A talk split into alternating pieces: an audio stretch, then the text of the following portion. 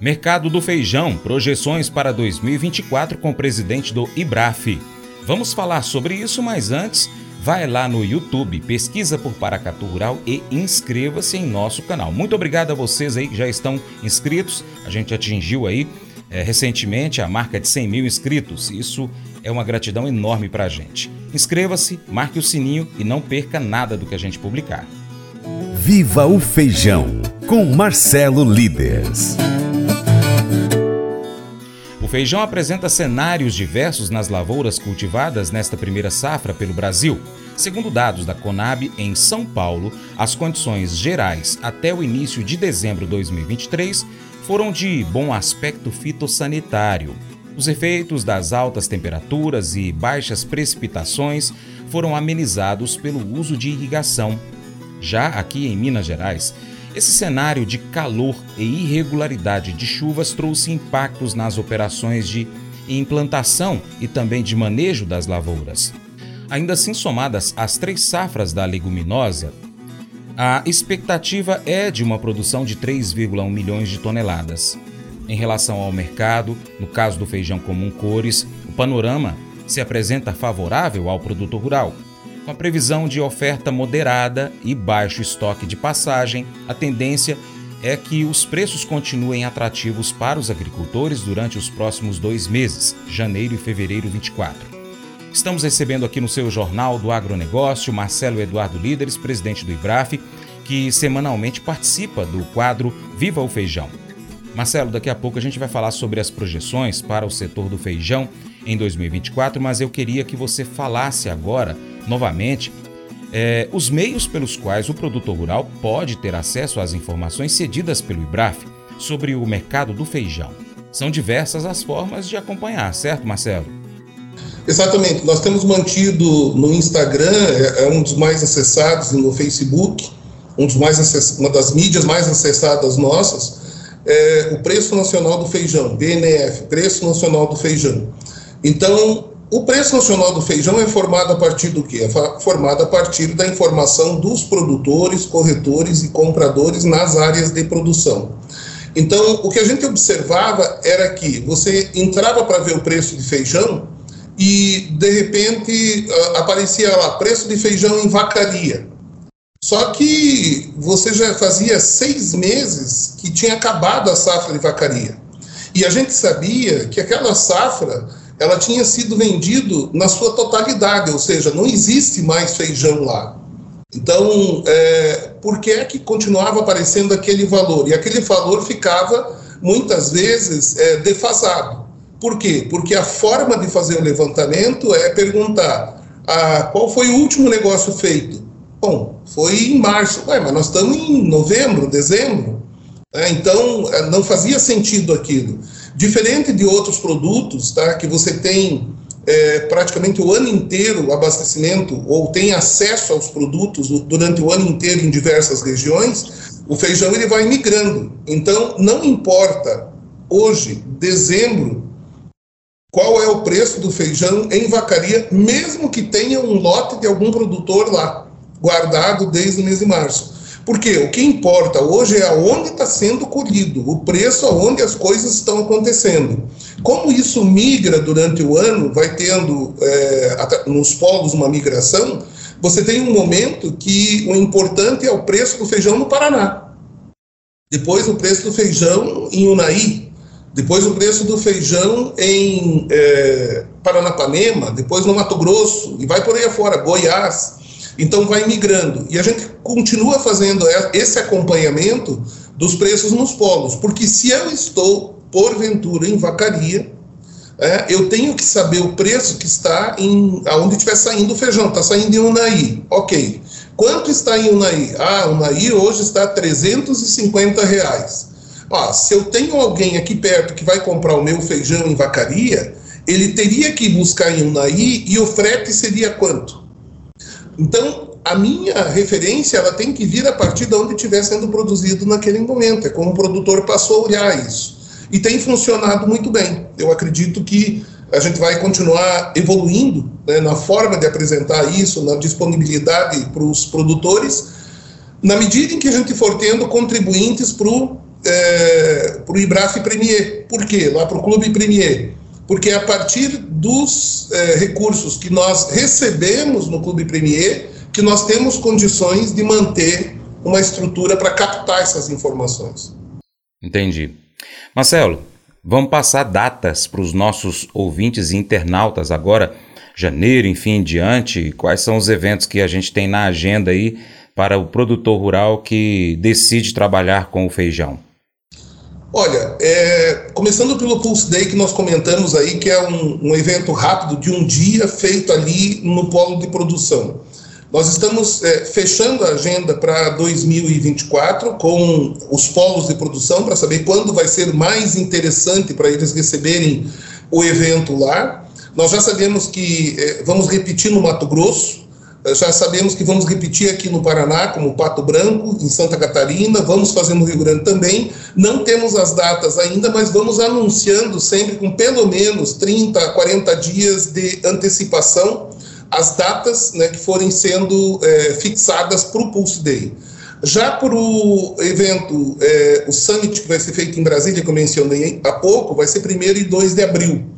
Já está acertado, vai ser no Centro de Eventos, no CICB, né, Centro Internacional de Convenções de Brasília. Né? Então, realizamos lá o fórum em setembro, foi muito bom, o pessoal gostou, tem um hotel dentro do, do, da própria estrutura.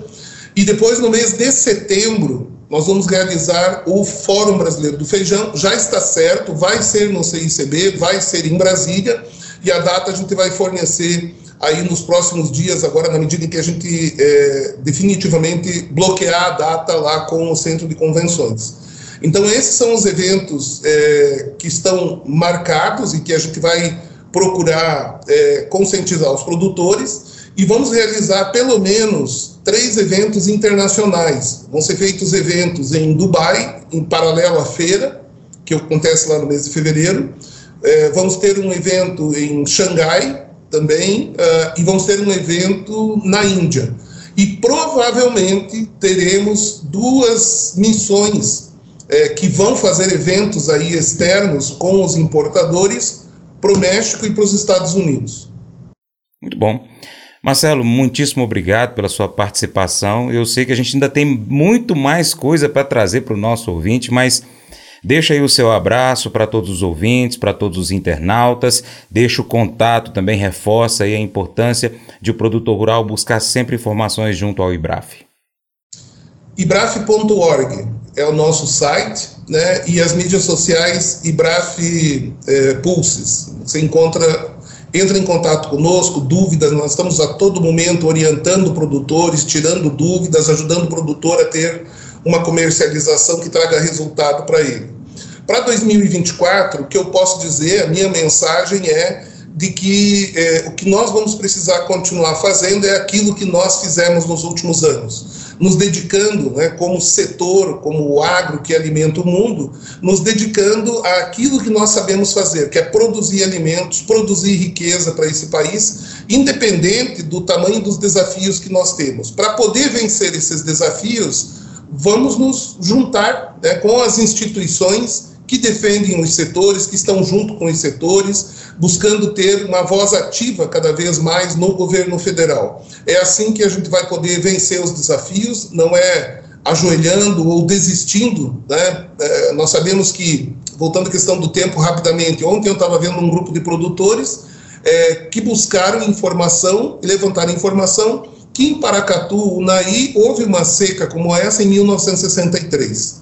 Então, não é a primeira vez que ela acontece, ela está acontecendo, não é a última vez que vai acontecer. A resiliência que é necessária para enfrentar isso, eu sei que o produtor tem.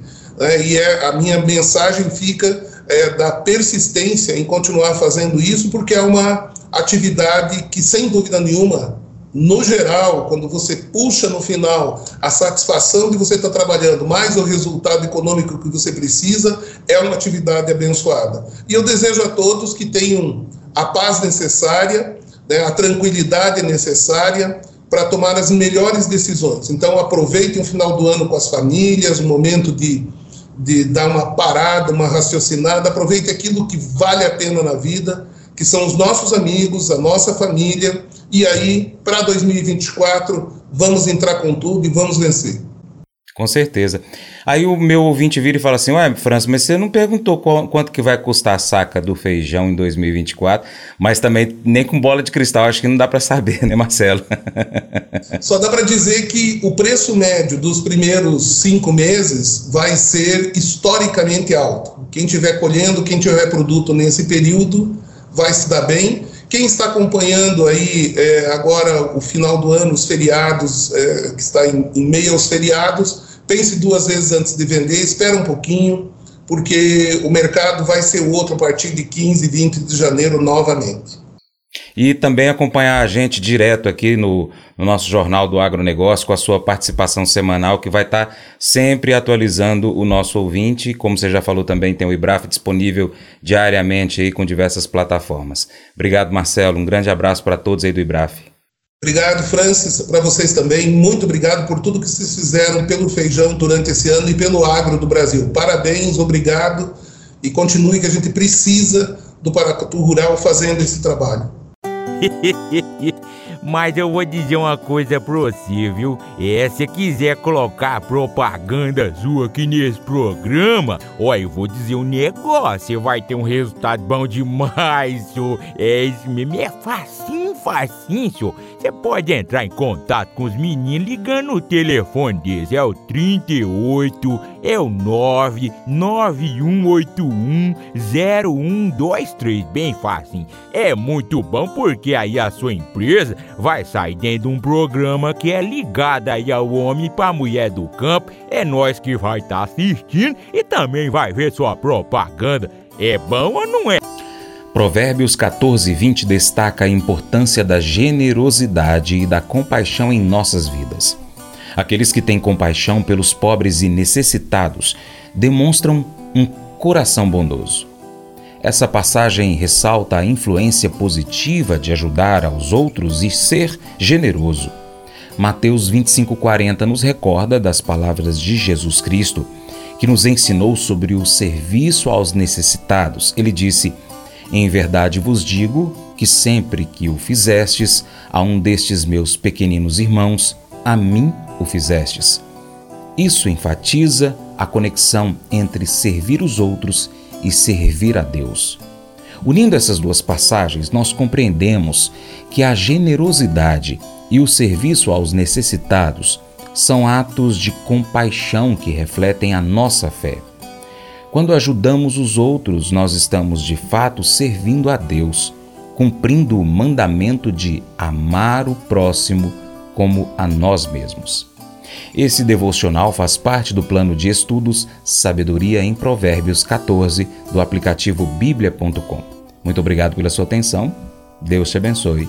Tchau, tchau.